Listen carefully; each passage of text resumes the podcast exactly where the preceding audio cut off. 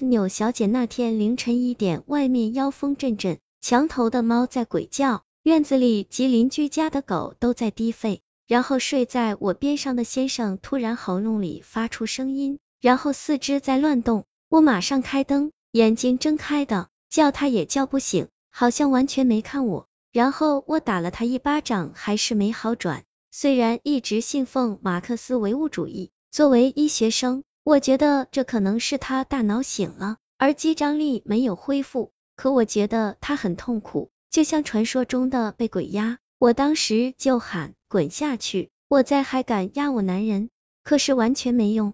然后我想了三秒钟，脱了睡衣，用尽浑身解数，然后坐上去自己动。就在我快体力不支时，鬼压床症状解除了。后续就不说了。艾特汤家凉瓜汤，初三的时候，为了上学方便，自己一个人在老屋住，睡二楼木阁，洗手间在楼下。有次半夜上厕所的时候，发现客厅小凳子上坐着一个小孩，当时全身毛管都竖起来了。过了两秒钟，我慢慢走过去，发现是眼花了。之前有一个道士看过我们家老房子，说一楼主人房里面有个老人。然后做了一场法事。艾特孙超，我家跟我奶奶家就隔一道墙，我们有事叫对方习惯敲敲墙。高一时候有一天晚上做梦，梦到我奶奶在她床上躺着，我在床边坐着，她笑着拉我的手，正梦着呢。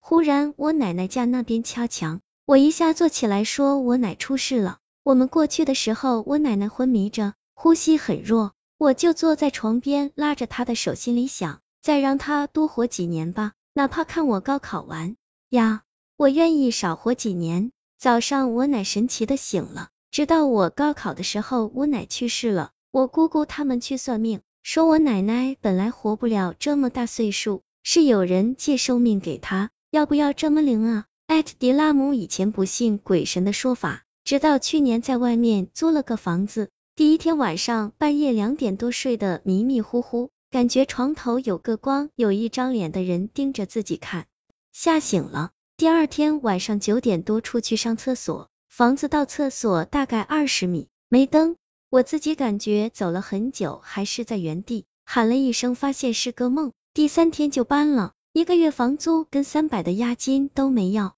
哎，雾中的晨曦，二零零一年，当时我十二岁，父母生意繁忙，把我送到寄宿学校上学。学校位于登封市郊区一个半山腰上，据说曾经是一片坟地，宿舍楼后是一大片荒地，杂草树木丛生。记得那是盛夏的一个晚上，大概凌晨一点多，宿舍楼后荒地传来有节奏的木板敲击声，声音很浑厚，不远不近，感觉是很厚实的木板撞击出的声音。我睡眠比较轻。听到声音的第一反应，以为是有人在外作业施工，回过神来看了看手表，凌晨一点，匪夷所思。宿舍里的同学渐渐的都被敲击声惊醒，但谁都不敢说话。有几个胆大的同学下床，慢慢走到窗口往外看，只能看到近处被风吹的微微动的树枝和一片漆黑的寂静。此时木板的敲击声戛然而止。然后大家又回到床上继续睡觉。不过一会，声音又开始了，依旧是有节奏的砰砰砰，反反复复。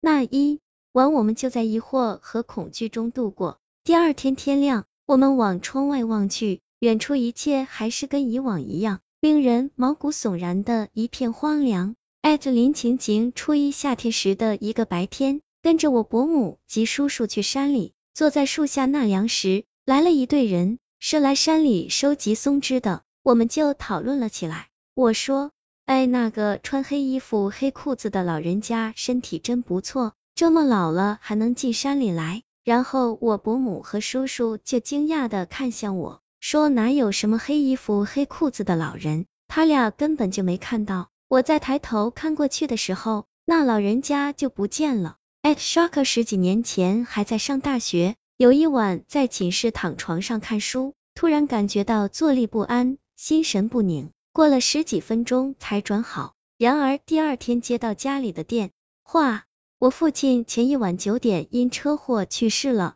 时间正是昨晚坐立不安的时候。回家处理完所有事情，将父亲一直住的房子出租了出去。一晃几个月过去，过完年，听租户讲，大年三十，租户两口子，男的在厨房煮饺子，女的在屋里看春晚。女的突然朦朦胧胧的看到个人影走过，伸手摸了过去，一激灵，人影消失。租户没见过父亲，但事后描述的形象正是父亲的样子。等到十五晚上又来了这么一次，租户俩人连忙去买了点纸烧给父亲。因为家人每每三十都会给故去的亲人烧纸，家人知道后十五之后又烧了些，再往后，父亲也只有偶尔在梦中出现了。艾特有你我就不胖了。本人医学生，女，学校尸体众多，舍友睡觉前半夜听到有人唱歌，爬起来仔细听，是我的床的方向，他就特别奇怪的睡下了。第二天起床细思极恐。说歌声还挺好听，本人平时在宿舍唱歌都是鬼哭狼嚎，